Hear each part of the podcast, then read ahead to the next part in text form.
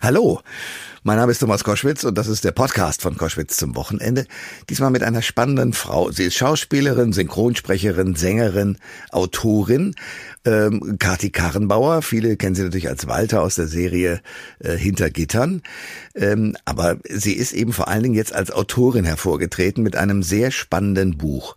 Titel Ich wollte einen Hund, jetzt habe ich einen Vater und handelt, äh, wie der Titel schon ahnen lässt, ja von ihrer äh, unverhofften Versöhnung mit ihrem Vater, den sie lange nicht erlebt hat, der auch lange für seine Familie nicht da war, also auch für sie nicht.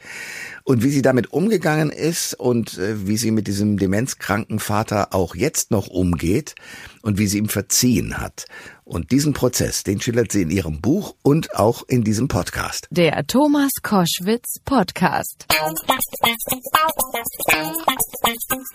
Ihr hört Koschwitz zum Wochenende und ich habe heute eine Frau zu Gast, die die meisten natürlich aus äh, der Serie Hinter Gittern der Frauenkernast kennen, aber der ein oder andere auch möglicherweise aus dem Dschungelcamp oder jetzt gerade ist es ja auch gelaufen äh, im, im äh, äh Container beim äh, Big Brother sozusagen untergebracht. Kati Karrenbauer, herzlich willkommen. das war ja eine wunderbare Ankündigung. Hallo, hallo, hallo, hallo, Thomas. Okay. Also, naja gut, also Schauspielerin natürlich, aber jetzt auch Autorin. Du hast ein Buch geschrieben, das da heißt, ich wollte einen Hund, jetzt habe ich einen Vater. Wie wir durch die Demenz unsere Geschichte neu erzählen, indem du darüber berichtest, äh, wie du dich um deinen äh, demenzkranken Vater kümmerst. Das Besondere ist, dass du dich erst so vor kurzer Zeit mit deinem Vater auch versöhnt hast, nachdem du ja irgendwie 50 Jahre lang nur wenig Kontakt hattest. Wie kam es dazu, zu dieser Versöhnung? Naja, die Geschichte ist natürlich ein bisschen länger, aber zu dem Zeitpunkt, als, äh, als ich meinen Vater quasi wiederbekam, ähm, da war es so, dass meine, ähm, meine Stiefmutter sehr krank geworden war, was sie aber nicht wusste. Hm. Und innerhalb von kurzer Zeit starb sie. Und äh, Sie hatte mich vorher angerufen und mich gefragt, ob ich mich um meinen Vater kümmern könnte. Und zwar für zwei Tage. Und äh, ich habe dadurch, dass die beiden mich nie um etwas gebeten haben, einfach zugesagt und habe gesagt, natürlich mache ich das gerne. Und aus diesen zwei Tagen wurden letztendlich die letzten vier Jahre. Wow. Und ähm, dadurch, dass sie eben, ähm, sie wollte sich eigentlich nur im Krankenhaus durchchecken lassen und hatte mir noch gesagt, also ich höre das noch wie heute, äh, Kathi, ich komme gerade vom Tennis, da werde ich ja jetzt nicht todkrank sein. Und dann lachte sie. Und äh, ja, vier Wochen, knappe, na, etwas über vier Wochen später war sie dann tot. Und ich habe sie in den Tod begleitet, also auch durch diese ganze Phase im Krankenhaus und meinen Vater zurück ins Leben. Zu dem Zeitpunkt schlief mein Vater 16 Stunden am Tag. Wow. Und äh, dadurch, dass ich aber überhaupt keinen Kontakt zu ihm hatte, nur ganz selten mal mit ihm telefonierte, wusste ich das alles nicht. Und habe auch in, im Krankenhaus erst erfahren, als ich seine Entlassungspapiere holen wollte, ähm, dass er fortschreitend dement ist, dass er orientierungslos sei.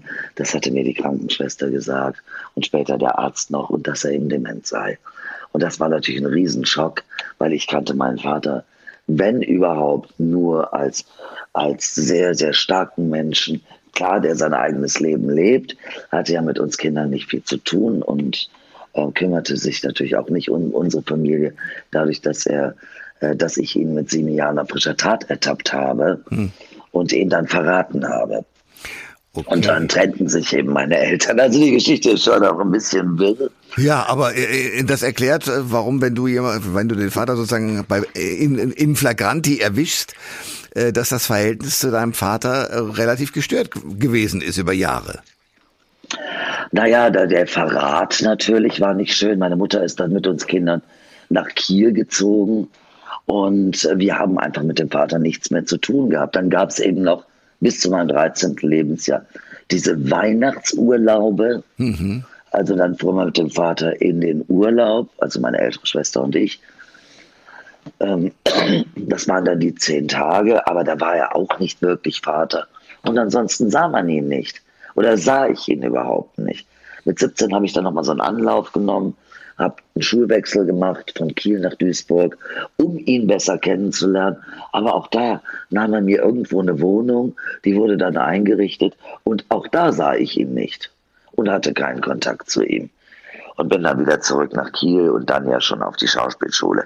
Also es war, war so ein, mein Vater, glaube ich, wollte eigentlich nur Single sein. So habe ich so im späteren Leben das Gefühl gehabt. Und Kinder interessierten ihn nicht.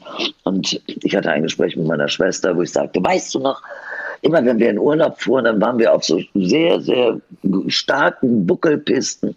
Und Papa, ich sehe den noch vor uns rumwedeln, dann winkte der nochmal mit, mit dem Skistock und dann war der weg.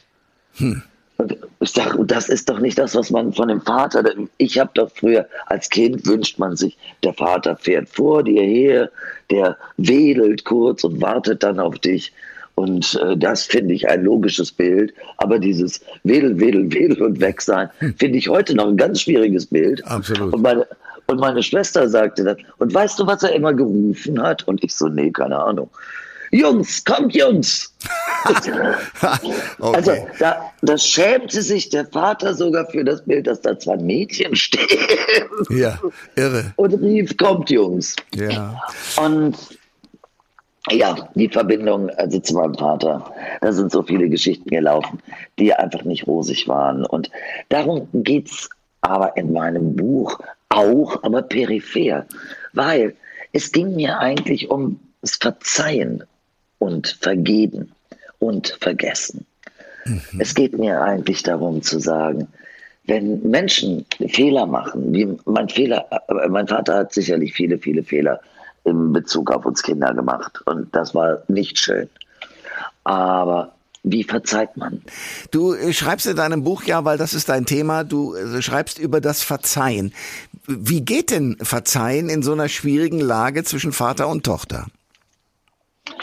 Ja, es geht eigentlich grund, grundsätzlich ums Verzeihen. Wie lernen wir zu verzeihen? Also ähm, ich habe viele Menschen in meinem Leben kennengelernt und viele Situationen, wo es immer darum ging, wer A sagt, muss auch B sagen. Und ich habe sehr, sehr viele Menschen in den Tod begleitet, die sagten, das hat sich nicht aufgelöst.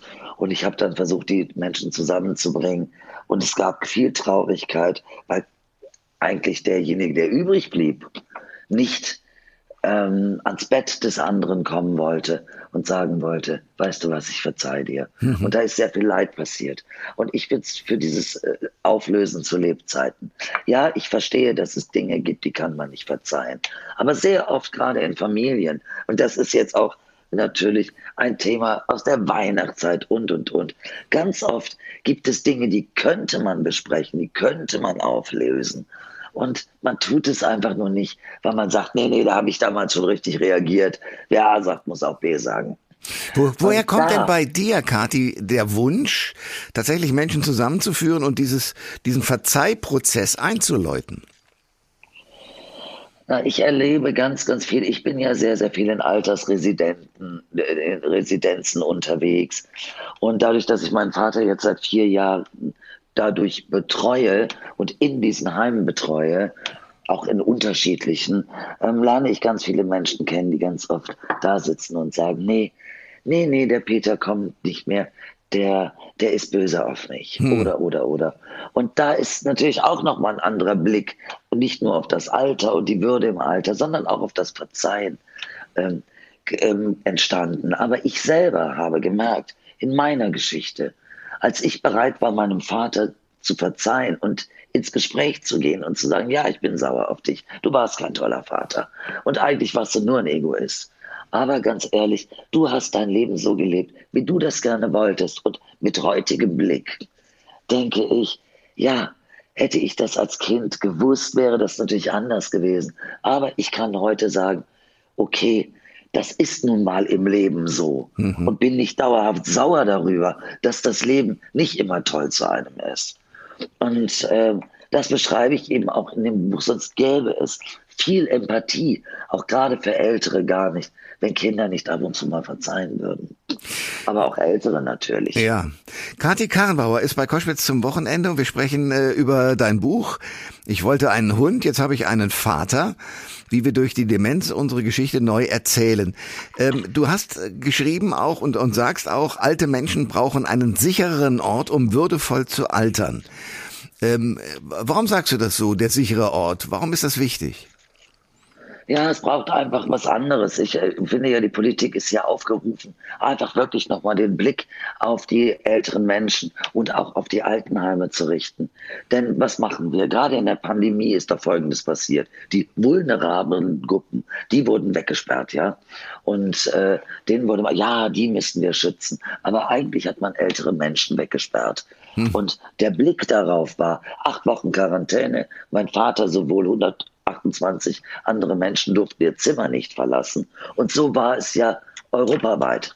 Ja. Menschen wegzusperren, die dann im Alter nicht mehr äh, sich zum Beispiel jetzt in der Pandemie nicht voneinander verabschieden durften, die 50, 60, 70 Jahre zusammengelebt haben. Das darf einfach nicht passieren. Dazu gibt es aber auch einen anderen Blick.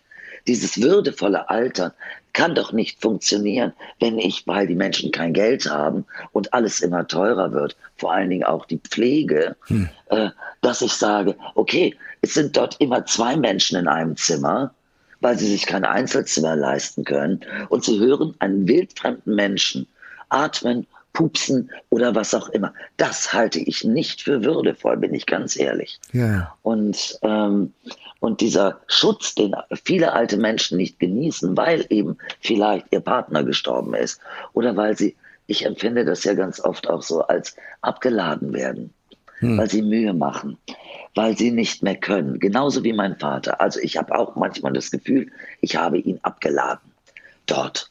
Und er braucht aber so viel Hilfe, dass ich das als Kind nicht leisten kann. Und äh, ich hätte mir immer ein Drei-Generationen-Haus gewünscht. Nun habe ich nicht mal die nach mir kommende Generation ins Leben gesetzt. Also ich habe keine Kinder. Hm. Und äh, ich äh, bin aber sehr oft dort in den Altenheimen und begegne eben. Und begegne Menschen und sehe das Leuchten in den Augen, wenn sie denken, ich wäre ihre Verwandte oder ihre Tochter und hm. würde zu Besuch kommen. Und nur diese kleinen Begegnungen ähm, machen das schon ein bisschen würdevoller. Und ich spreche ja viel mit alten Leuten und älteren Menschen und mache mit denen Spiele und versuche empathisch drauf zu gucken, weil alle werden alt. Wenn sie nicht vorher sterben, wird doch auch die junge Gesellschaft von heute, die werden auch älter ja. und brauchen vielleicht irgendwann Hilfe. Und es wäre doch viel schöner, wenn man jetzt schon wüsste, also jetzt vielleicht nicht mit 20, aber ich mit 60, ich komme an einen Ort, wo man, wo man gut mit mir umgeht. Und die Pflegekräfte, ganz ehrlich, überall, in vielen, vielen Altenheimen, sind so überfordert. Die können dann gerade noch das Nötigste tun, haben aber keine Zeit oder kaum Zeit für die Menschen, sich mal eine Viertelstunde irgendwo dazuzusetzen. Und da ist vieles im Argen. Und da bin ich ganz ehrlich, die Politik muss da etwas tun. Und äh, ja, es gibt natürlich auch Vorstellungen. Da heißt immer, ja, Karrenbauer, was wünschst du dir denn? Mhm. Ganz ehrlich, als damals der, der Militärdienst wegfiel, also äh, der Bundeswehrdienst, da fielen ja auch ganz viele äh, Zivildienstleistende weg. Und ja. man könnte doch heute, was ist denn ein Anreiz? Man könnte doch zum Beispiel sagen, wenn ihr euer Abi gemacht habt oder wenn ihr von der Schule kommt, macht doch ein soziales Jahr. Dieses soziale Jahr wird euch gut bezahlt und nicht immer, das müsst ihr für ein Appel und ein Ei machen.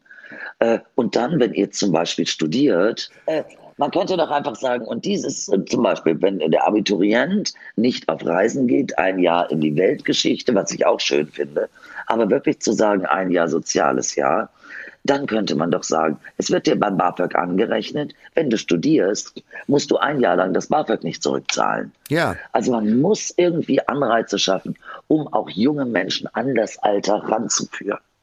Hast du Angst vom äh, Älterwerden? Ja, wenn ich den Blick darauf schärfe, ja.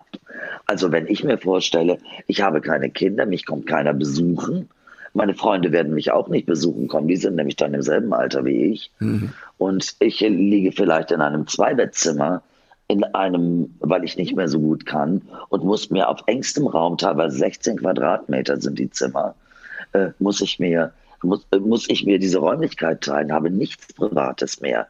Ich sehe das doch. Die Menschen sagen, oh, ich hatte so einen schönen Tisch, ich hatte so einen schönen Stuhl. Kleinigkeiten helfen doch im Alter zu sagen, okay, die Omi kann nicht mehr, die geht jetzt in das Altenheim, da bringen wir sie jetzt hin. Aber sie möchte doch umgeben sein von ein paar kleinen Dingen, die ihr ganzes Leben begleitet haben. Also das Zimmer meines Vaters zum Beispiel ist auch nur ganz kurz, äh, da ist sein Tisch. Das sind meine Stühle oder meine Sessel, aber da ist sein Schrank, sein Regal, seine Kommode. Ja. Kathi Karlbauer ist mein Gast bei Koschwitz zum Wochenende und wir sprechen über ihr Buch, äh, das ein, ein großer Teil des Verzeihens auch erklärt. Ich wollte einen Hund, jetzt habe ich einen Vater, wie wir durch die Demenz unsere Geschichte neu erzählen. Äh, was ich mich frage ist, nachdem ihr nun gesprochen habt und du das auch so ganz klar mit ihm besprochen hast, wie gehst du denn um damit, dass er dement ist? Was sind, was sind eure Momente? Naja, zunächst habe ich mich natürlich sehr eingelesen und wusste überhaupt nicht, wie ich mich verhalte. So, dann gibt es ja ganz, ganz viele Ratgeber, Ratgeberbücher. Und ähm, ja, da habe ich mich eingelesen und habe mir natürlich viele Notizen gemacht. Dann gibt es ganz viele Stationen, wo man sich melden kann. Aber man erfährt eigentlich keine Hilfe. Hm. Und das ist auch ein großes Problem unserer Gesellschaft. Ähm, Aber wie hast du es dann gemacht? Ja, ich habe dann selber einfach Ideen entwickelt und ähm, habe meinem Vater sehr früh gesagt, Papa, wir haben nie gelogen, ich lüge dich nicht an. Ähm, in so einer Situation ist es natürlich gerade, wenn der andere nicht weiß, dass er verschwindet. Und es kommt auch immer auf den Grad der Demenz an. Mein Vater, der redet manchmal so klar, dass jeder um mich herum, dem ich erzählen würde, mein Vater ist dement, denkt, hm. Also entschuldige bitte mal, der ist doch nicht dement, mhm. weil der Geschichten erzählt und lustig ist und Menschen liebt und macht und tut. Und dann sagt er mit einmal, du äh, Kathi, ich muss jetzt hier die Straßenbahn nehmen. Hm. Und dann sage ich aber, Straßenbahn wohin? Ja, ja, ich muss ja zu Oma und Opa. Und dann fange ich wieder von vorne an. Die leben aber doch gar nicht mehr. Wieso? Wieso lebt, denn habe ich, waren doch eben noch bei mir. Wir haben doch eben noch hier am Tisch gesessen. Mhm. Und dann, dann wird es wieder klar. Aber ganz oft gibt es die Situation, wo das ein Außenstehender überhaupt nicht mitbekommen würde. Ja. Und äh, ich habe ihm, ich sage ihm immer wieder, es gibt zwei Realitäten. Die eine ist deine Realität und die andere ist meine Realität und die Realität der anderen. Und manchmal verzweifelt er daran. Und ich habe das auch bei den meisten Sachen aufgegeben, das zu tun. Aber den Ratschlag, geh immer mit dem Dementen sag immer ja, genau, so machen wir es. Das funktioniert nicht immer. Denn zum Beispiel mein Vater ist wie viele ältere Menschen und was ich eben auch von vielen älteren Menschen höre, die dement sind, die suchen immer ihr Auto. Die Männer, die suchen immer ihr Auto. Hm. Die sagen immer, da draußen steht mein Auto, da steckt der Schlüssel. Du, wir müssen dahin, wir müssen das Auto wegfahren. Und kompliziert wird es, wenn der Vater sagt, wir müssen die Polizei anrufen, weil das Auto wurde abgeschleppt. Ja. Oder wenn er, er darf ja oder er sollte das Altenheim nicht alleine verlassen. Nicht nur, dass er schlecht laufen kann, er ist orientierungslos und er weiß nicht, wohin er zurück muss. Also habe ich natürlich gesagt, also er kommt jeden Tag raus. Ich, ich habe Betreuer, die ich aber dafür bezahlen muss. Welche Familie kann sich das leisten? Mhm. Tausender jeden Monat dafür zu bezahlen, dass der, dass der Vater oder ein, lieb, äh, ein liebenswerter Mensch aus der Familie betreut wird. Mhm. Wenn man selber keine Zeit hat. Genau, wer kann sich das schon leisten? Äh, wer kann sich das leisten? Ne? Aber es, es geht auch um Folgendes. Ich habe mich dafür entschieden, meinen Vater äh, zu betreuen. Wir waren ja damals noch in Duisburg vor vier Jahren und ich habe ein Zimmer für ihn einrichten müssen dort. Ich hatte ihn in der Kurzzeitpflege, weil ich das Haus in seinem Namen damals wohlgemerkt, auflösen musste. Und äh, habe das auch gemacht, habe sehr lange dafür gebraucht, weil ich das alleine gemacht habe. Also ich habe fast drei Monate jeden Zettel in die Hand genommen und mir überlegt, was braucht mein Vater, was, was möchte, was behalte ich für ihn. Und schon das fiel mir schwer. Warum muss ich für das Leben des anderen entscheiden und sagen, was braucht er denn noch? Mhm. Also schon das fand ich ganz fürchterlich. Und ich bin sicher, dass es vielen Angehörigen so geht. Und, ähm, und dann ging es eben darum, wohin. Und ich musste aber in dieser Einrichtung, wo er damals schon war bei den Maltesern, ein Zimmer mieten ähm, für die Langzeitpflege. Und wenn man dort die Flure entlang ging, dann hörte man quasi aus jedem Raum irgendwie, hallo, hallo, warum helfen Sie mir denn nicht? Hallo, ich brauche Hilfe. Und dieses, dieses diese Erfahrung, ja. an Menschen vorbeizulaufen, die rufen, die rufen und rufen und wo nicht, wo natürlich kein Pfleger schnell genug da sein kann, weil es gar nicht so viele Pfleger gibt, um in jedes Zimmer zu laufen und die Bedürfnisse der älteren Menschen, die gerade nicht wissen, wo sie sind und wo sie sich befinden, zu erfüllen. Das ist ja überhaupt nicht einfach und ich mache Pflegern überhaupt keinen Vorwurf. Aber ich hätte nicht mehr in den Spiegel gucken können, wenn ich nicht zumindest versucht hätte, eine Alternative zu einem Pflegeheim zu finden. Und was habt ihr und, jetzt gemacht? Hast du den äh, zu dir geholt? Also wo, wo seid ihr jetzt? Nein, er, er, wäre ja gerne mit mir in eine WG gezogen. ähm, also am liebsten ich in sein Haus. Das wäre aber überhaupt nicht möglich gewesen, auch aus finanziellen Gründen nicht. Und ich habe dann eine WG für ihn gesucht. Und eigentlich war das total toll. Das war eine, war eine WG mit älteren Herrschaften. Und die Idee finde ich total schön dahinter. Nur hatte man mir gesagt, da sind, da werden, wird Sport gemacht und da werden die Leute rausgebracht und da werden sie intensiv gefördert. Aber, aber dem war nicht so. Es waren fast alles Bettlägerige. Und mein Vater, bis auf wenige Menschen, die da noch am Tisch sitzen konnten, kamen zusammen. Und das ist eben das nächste Problem. Alles ist schön und gut, bis mein Vater oder war bis mein Vater diese Wohnung immer verlassen wollte mhm. und nach Hause fahren wollte. Und gerade in den, in den WGs dürfen ältere Herrschaften und dürfen Menschen ja sowieso nicht aufgehalten werden, weil das wäre dann Freiheitsberaubung. Ja, klar. Und, und mein Vater äh, lebte im dritten Stock. Ähm, oft war der Fahrstuhl kaputt. Und wenn er unten war, hätte er nicht gewusst, wo er sich befindet auf einer Riesenkreuzung am Schloss Charlottenburg und ich sah meinen Vater schon irgendwo unterm Auto und äh, dachte, das kann nicht die Lösung sein. Und habe dann mit ihm gesprochen und er hat ähm, dadurch, dass es natürlich in den alten Wohnräumen keine Toiletten auf den Zimmern gibt und er das so gerne haben wollte, weil er auch immer schlechter laufen konnte, habe ich dann gesagt, soll ich mich doch mal umsehen. Und dann habe ich mir wirklich viele Altersresidenzen und Altern, Altenheime angesehen. Und das Einzige, wo ich meinen Vater hingebracht hätte, war das, wo er jetzt ist. Und Nämlich in Berlin. Auf, ja, das, aber die Suche war sowieso in Berlin, mhm. aber war eben in meiner Nähe. Und es ist wirklich ein Alten- und Pflegeheim. Äh, und ja, ich bin einverstanden wenn man Opa und Oma woanders unterbringen kann, soll man das gerne tun. Aber ein Mensch, der sehr viel Pflege braucht, also auch gerade Körperpflege und, und, und, der braucht einfach einen Ort, wo dies auch gewährleistet ist. Ja. Und das hast du gefunden. Und die Geschichte zwischen dir und deinem Vater aufgeschrieben. Wie lange hast du gebraucht, um das Buch zu schreiben? Na, ich habe vor zwei Jahren angefangen und habe dieses Jahr das Buch beendet weil ich einfach gesagt habe, ich möchte es gerne herausbringen. Mein Vater ist 90 Jahre alt geworden. Ich werde dieses Jahr 60 Jahre alt. Und ich möchte es herausbringen, solange er noch lebt. Mhm. Die meisten schreiben ja ein Buch und sagen, ja, jetzt ist der Papa tot, jetzt schreibe ich mal über seine Demenz oder jetzt ist die Mutter gestorben. Ich wollte das zu Lebzeiten, weil dieses Buch ist auch seine Erinnerung. Und er kann darin nachlesen, ähm, wie unsere Geschichte war wenn er das noch kann und möchte. Ja. Und mein Vater guckte aber neulich auf den Titel und sagt, Katja, das stimmt doch gar nicht. Ich so, was stimmt denn nicht? Na, da steht, ich wollte einen Hund, jetzt habe ich einen Vater. Du hast doch einen Vater. Ich sag, ja, ja, ja. Ja, okay. Dann sage ich, aber 50 Jahre hatte ich keinen Vater. Ja. Und dann sagt er, wieso? Ich wäre doch da gewesen, wenn es dir nicht gut gegangen wäre. Und da habe ich gesagt, guck, guck, mal, Papa, ich muss doch keine schlimme Krankheit bekommen, nur dass mein Vater merkt, dass es mich noch gibt.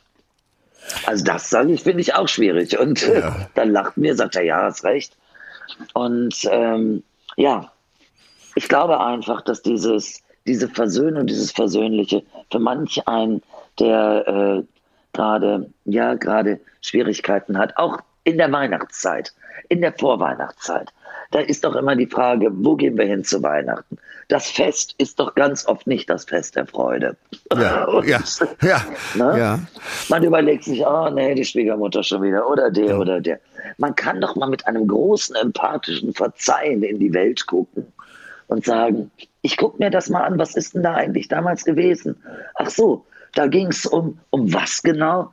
Da ging es um ein Erbe, da ging es um ein paar Kekse, da ging es um einen Grabstein, da ging es um äh, den Geschwisterzwist, weil einer dachte, der eine wäre bevorzugt gewesen und, und, und. Also viele Dinge, die man sich angucken kann. Und ich packe mich auch ganz ehrlich selbst an meine Nase. Ich habe dann nämlich auch zwei, drei Menschen, ähm, wo ich mal überlegen muss, wie ich denen am besten verzeihe. Das ist dann die nächste Geschichte. Das war die Stimme ja. von Kati Karrenbauer, die das Buch geschrieben hat. Ich wollte einen Hund, jetzt habe ich einen Vater, wie wir durch die Demenz unsere Geschichte neu erzählen. Kati, ich danke dir sehr für deine Zeit und dieses Gespräch. Ja, lieber Thomas, ich danke dir für deine Zeit und äh, ich habe ich habe neulich ein Bild von uns gefunden. Ich glaube, da waren wir beim König der Löwen auf der Premiere. Ja. Das muss ja 1998 oder 2000. Ja, in dem Sinne. Ja, Kathi, alles Gute. Ich danke dir sehr. Bis dann. Ich danke dir. Bis dann. Tschüss. Tschüss. Tschüss. Tschüss. Danke schön. Tschüss. Alle Informationen zur Sendung gibt es online auf thomas-koschwitz.de.